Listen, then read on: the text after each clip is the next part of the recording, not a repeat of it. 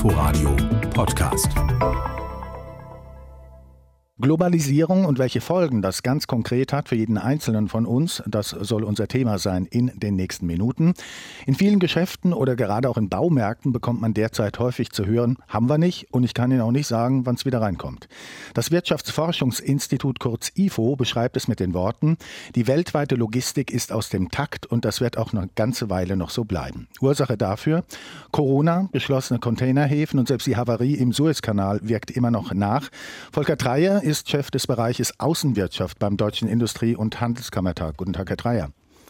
Guten Morgen, Herr Martin. Sie sagen ja, Rohstoffmangel, Lieferkettenprobleme treffen die deutsche Wirtschaft in ihrer ganzen Breite. Wo klemmt es denn da besonders? Kann man das sagen?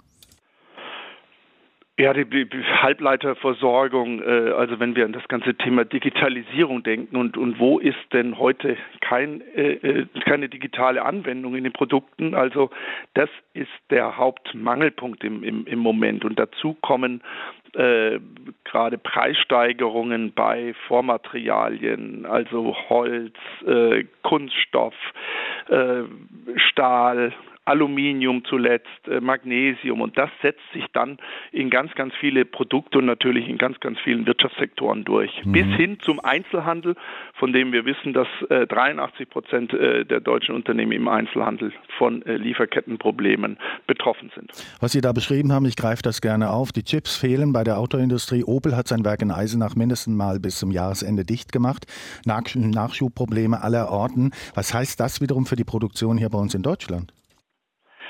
Ich meine, da sprechen Sie das, äh, den, den wirklich wunden Punkt an. Die Automobilindustrie trägt in Deutschland äh, zu fünf Prozent der Wirtschaftsleistung bei äh, und geht dadurch, dass sie eigentlich produktiver ist als viele andere Sektoren, hat sie auch äh, positive Effekte äh, dann auf die Kaufkraft äh, der Menschen, die in diesen Bereichen leben und die wiederum fragen andere Güter nach. Also ganz zentral. Und wenn dann so ein zentrales Element wie die Chips fehlen, äh, äh, die Halbleiter, dann äh, äh geht es nicht weiter und äh, das führt äh, zu Produktionsausfällen, das führt zu Umsatzausfällen, das führt zu, zu Problemen in der äh, in, der, äh, in den Finanzierungswegen, da gehen Unternehmen in Vorleistung, auch im Zulieferbereich. Äh, dann droht die Gefahr, dass manche Betriebe sogar, obwohl sie viele Aufträge haben, aber es nicht weitergeht, in, in finanzielle Schieflage geraten. Also das ist ein Problem für diejenigen, die Automobile bestellen. Die müssen lang warten, wenn sie denn dann eins kriegen. Und für diejenigen, die daran teilhaben in der Produktion, ist das, ist das mehr nur als ein Ärgernis. Da ist sogar Insolvenzgefahr. Lässt sich denn absehen, wann wir wieder auf normales Niveau kommen? Ja, das hat natürlich alles mit äh, der Corona-Pandemie und äh, ihrer, ihren weltweiten Auftreten äh, zu tun. Jetzt steigen die, die Zahlen wieder. Deswegen äh, wird es, äh, so sagen es uns die Unternehmen, also ich sage mal, im nächsten halben Jahr wird es nichts mit einer Entspannung, sondern da werden sich diese äh, Engpässe sogar weiter zuspitzen. Äh, in manchen Feldern, äh, wenn wir im Bereich von Rohstoffen wie Erdöl oder Erdgas äh, sprechen, da können sich die Verknappungen auch, auch wieder auflösen und vielleicht eine, eine, eine Preisanpassung, also wieder geringere Preise, vielleicht auch wieder in Sichtweite sein. Aber mindestens bis Ende nächsten Jahres werden wir über dieses Thema berichten müssen. Corona, Stichwort Corona. Corona hat gezeigt, wie fragil dieses weltweite Geflecht ist und Abhängigkeiten sich ja auch rächen können, beispielsweise mit Blick auf auf Schutzmasken oder auch Medikamente, die inzwischen ja fast ausschließlich aus Asien kommen. Da ist auch die Frage wieder laut geworden, ob man nicht wieder eigene Kapazitäten schaffen mu muss, um aus dieser Abhängigkeit rauszukommen. Was sagen Sie denn?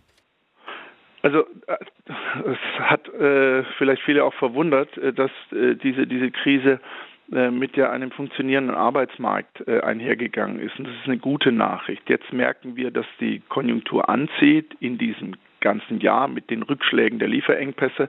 Aber die Unternehmen merken, dass Fachkräftemangel das Hauptproblem wieder darstellt und das nicht nur in Deutschland, sondern in ganz vielen Stellen äh, weltweit. Also äh, wer glaubt, äh, dass wir äh, die Dinge, die wir heute weltweit, und das geht ja allen anderen Ländern auch so, die sind auch angewiesen, äh, dass Güter äh, über die Grenzen und über die Weltmeere transportiert werden, Vorprodukte, Endprodukte, Rohstoffe, dass das wieder in einem eigenen Wirtschaftsraum, also am Wirtschaftsstandort Deutschland, wieder alles gefertigt gefertigt werden könnte, wurde es nie. Wir haben ja gar nicht die Rohstoffe.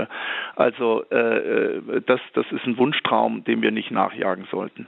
Das ist die Einschätzung von Volker Dreier, Chef des Bereichs Außenwirtschaft beim Deutschen Industrie- und Handelskammertag. Herzlichen Dank für Zeit und Gespräch und Ihnen noch einen guten Tag. Ich danke Ihnen, Herr Martin. Inforadio Podcast.